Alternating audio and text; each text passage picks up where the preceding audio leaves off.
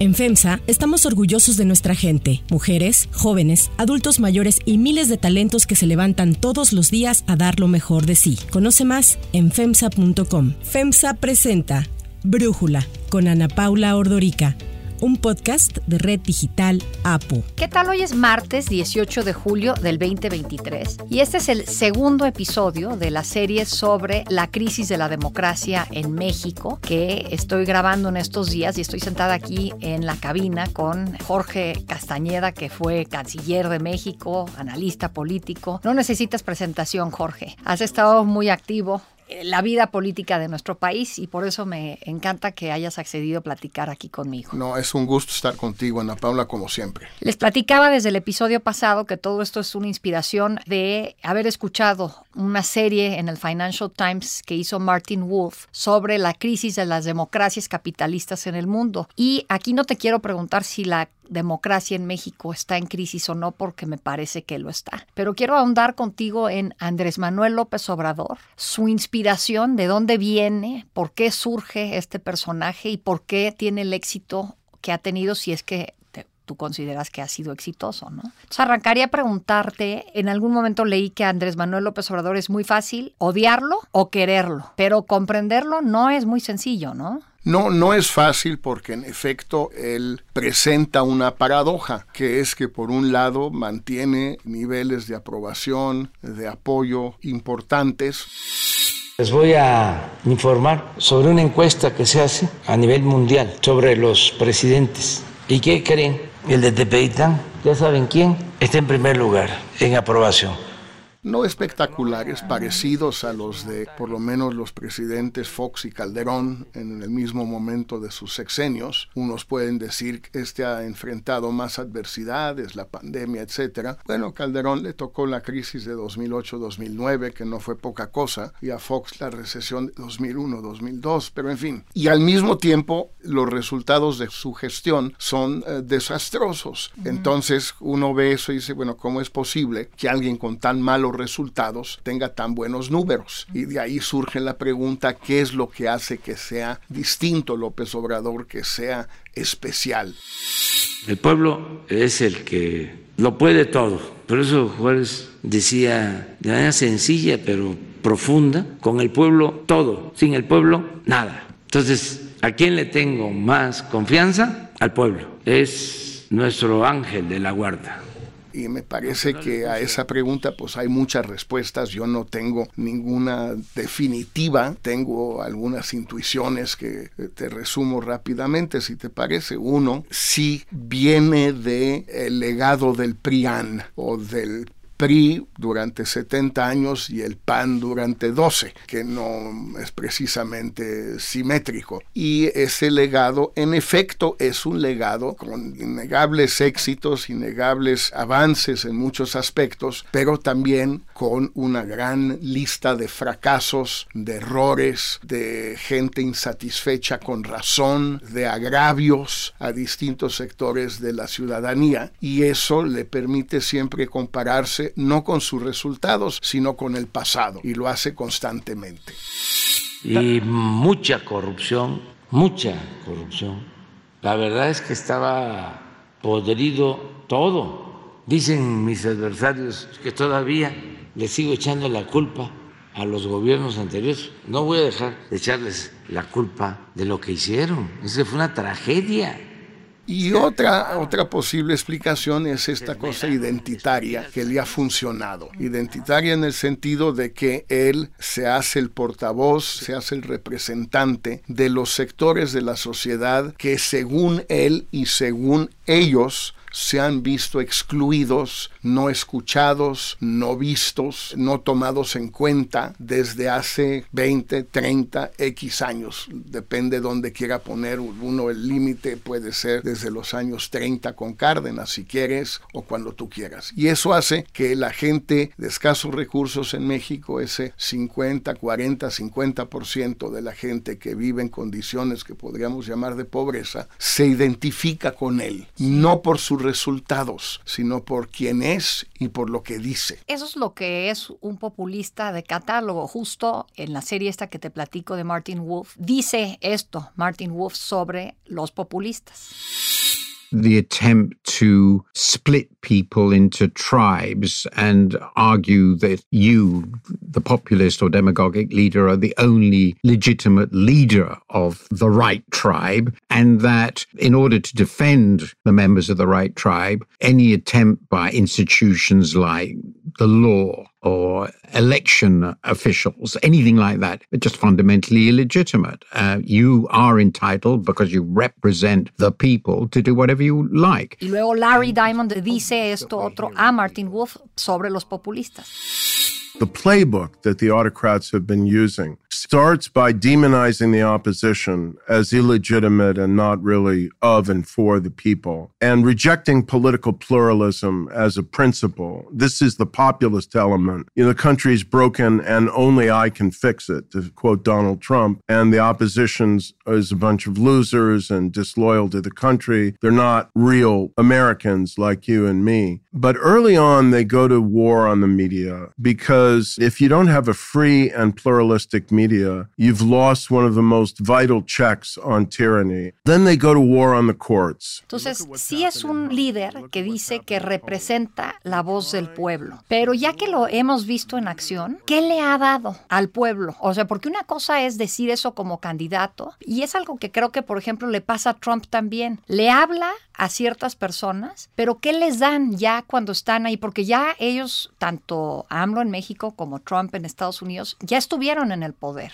y ya probaron sus límites, sus capacidades y sus errores. Bueno, les dan esta sensación de ser escuchados, de ser representados. Y en el caso de López Obrador, es cierto que los programas sociales, si los sumas todos y ves cómo han sido presentados, pareciera que es mucho y que es nuevo. Actualmente llega de manera directa a 30 millones de hogares, cuando menos un programa de bienestar o una porción, por pequeña que sea, del presupuesto nacional. En realidad sabemos, A, no es nuevo, algunos de estos programas o su equivalente con un nombre ligeramente distinto se remontan al sexenio de Cedillo eh, o de Fox en algunos casos. Y dos, no es mucho a menos de que sumes varios en un mismo hogar. Claro que si haces eso y tienes un par de abuelos y tienes un par de jóvenes en la prepa y tienes un discapacitado y tienes un nini y sumas todos esos apoyos, pues terminas con una suma que no es poca en relación al ingreso promedio de los mexicanos, que es de alrededor de 8 mil pesos por persona, no por hogar. 6, 7, quizás 8 haya subido en los últimos años, ¿no? Entonces, sí les da algo, no les da empleo, no ha crecido realmente el empleo. El salario mínimo ha aumentado, el salario promedio ha aumentado mucho menos. El gasto en educación se ha estancado, el gasto en salud se ha estancado, el gasto en vivienda ha disminuido, el gasto en seguridad se ha mantenido, pero los resultados son desastrosos y ese es quizás el bien público que más anhela la ciudadanía. Pero no importa, todo esto no, la gente que se reconoce en él no busca resultados. No está en espera de decir, ah, este año me está yendo mejor que el año pasado. Más aún, en muchos casos no tienen elementos para saberlo, salvo el olfato, la intuición, cuando van al tianguis a comprar cosas, ¿no? Eh, ¿Será este, como la herencia católica que tenemos, en donde si te va mal no es culpa del gobierno, quizás es Dios que te está castigando? Una cosa así, a veces pienso hay, que... Hay algo de eso posiblemente, de esta cierta religiosidad de la sociedad mexicana, cada vez menor, pero que todavía persiste. Y seguramente también hay una parte étnica que es contradictoria. De nuevo, López Obrador es nieto de español. Me permitirá el presidente López Obrador que comparta con todos ustedes una pequeña indiscreción. Y es que, por lo general, cuando hay visitas oficiales, ya sea de presidentes o presidentas extranjeros a España o cuando viaja un presidente español a otro país, se suele, se suele intercambiar, no sé, solemos intercambiar eh, regalos. Y tratamos de que esos regalos sean lo más personales posibles, que quieran decir algo y que expresen pues, una voluntad.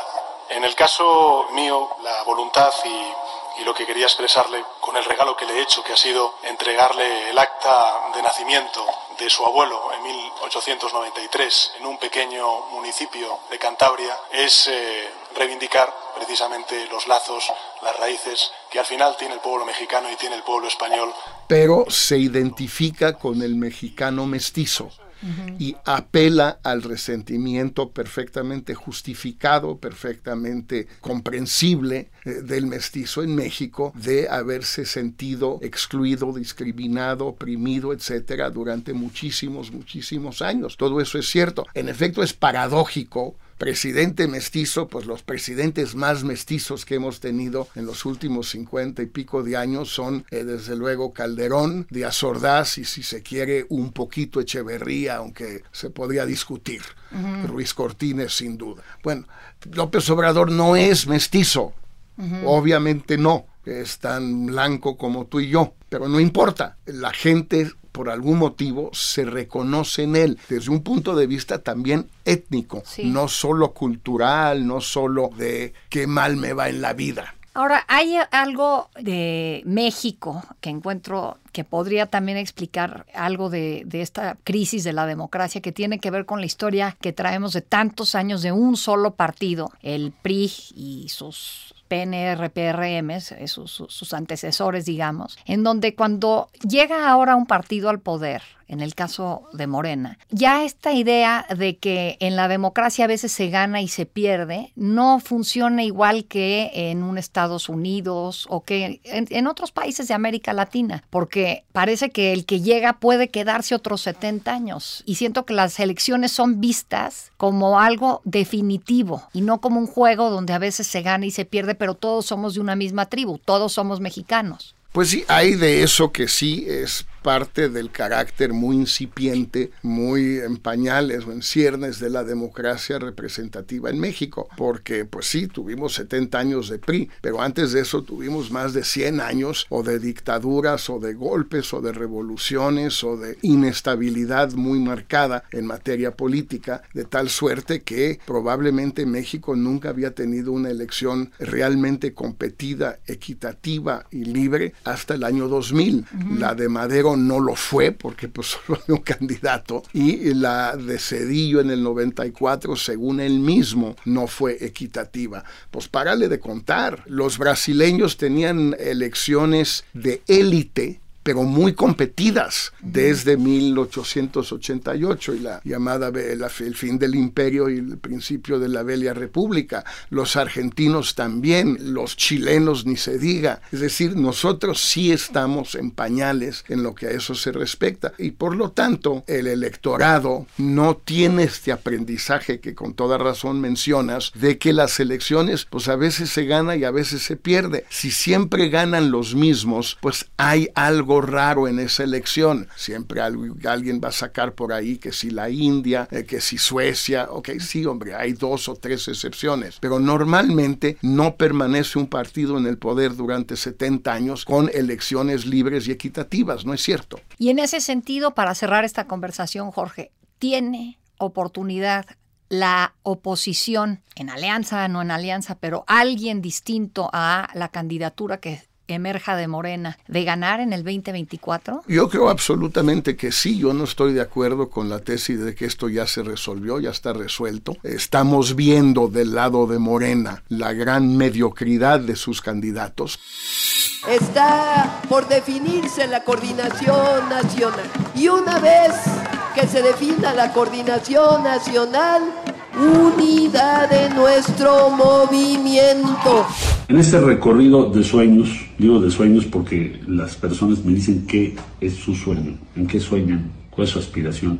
Ha destacado mucho el tema de jóvenes, las, los jóvenes. Me dirán ustedes, bueno, es que la juventud sueña mucho. Bueno, por eso llegamos tan lejos. Vamos a seguir recorriendo plaza por plaza, pueblo por pueblo, junto a ustedes. Vamos juntos, unidos, leales, a trabajar para que se consolide la cuarta transformación. Vamos a sacar adelante a nuestro pueblo, al pueblo de México en esta hazaña ciudadana a la que nos estamos enfrentando. Como candidatos, no como personas, quizás no incluso como funcionarios, pero como candidatos, pues sí, son de una gran mediocridad, por un lado. Por otro lado, estamos viendo cómo la oposición va afianzando su unidad, va afianzando sus procesos de deliberación más o menos transparentes, más o menos democráticos. No es lo ideal, pero es mucho mejor que lo que hay del otro lado. Y vemos la emergencia de varias candidaturas que pueden ser muy competitivas por distintas razones. El caso de Santiago Krill. Estoy decidido a darlo todo para rescatar a México y todo es todo. No le tengo miedo a nada ni a nadie. Es urgente y es nuestro momento de mostrar por qué amamos y por qué protegemos a nuestro país. Que quizás no sea el candidato más carismático eh, del mundo. Y también tampoco creo que tenga ni el color de piel ni el mensaje adecuado, pero... Por ese, por ese motivo, quizás, pero al mismo tiempo sí concita la unidad y el apoyo de PRI, PAN y PRD, que muchos otros candidatos no concitan. Por decir algo, Enrique de la Madrid es otro espléndido candidato, pero no sé si los panistas van a votar por el hijo de un expresidente del PRI, que fue el responsable del fraude de Chihuahua, del fraude del 88, pues en fin, también tiene... y asimismo tenemos la emergencia, la irrupción ahora de Xochitl Galvez, creo que le eh, inyectaría mucho entusiasmo y mucha frescura al proceso de selección de Va por México y que puede ser una candidata muy competitiva justamente por lo que decíamos, porque ella le gana, le revierte esa narrativa identitaria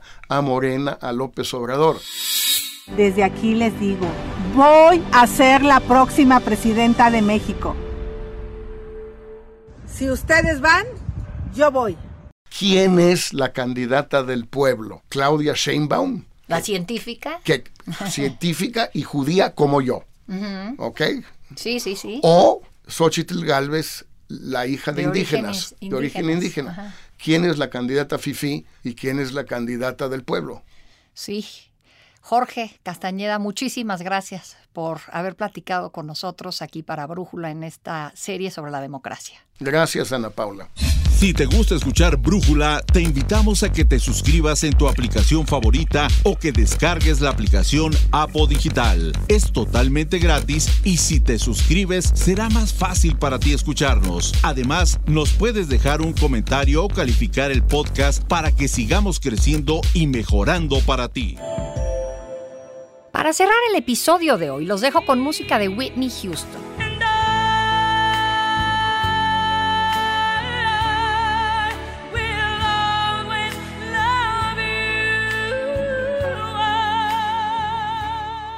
El 18 de julio de 1992, la cantante estadounidense Whitney Houston contrajo matrimonio con Bobby Brown en su finca de Nueva Jersey. Para la lujosísima ceremonia, la cantante usó un vestido de Mark Power de 40 mil dólares. Entre los asistentes al evento se encontraban Stevie Wonder, Gloria Estefan, Natalie Cole y Freddie Jackson. Tras un matrimonio de 14 años bastante tormentoso, marcado por arrestos, drogas y entradas y salidas a rehabilitación, Whitney Houston solicitó el divorcio en septiembre del 2006.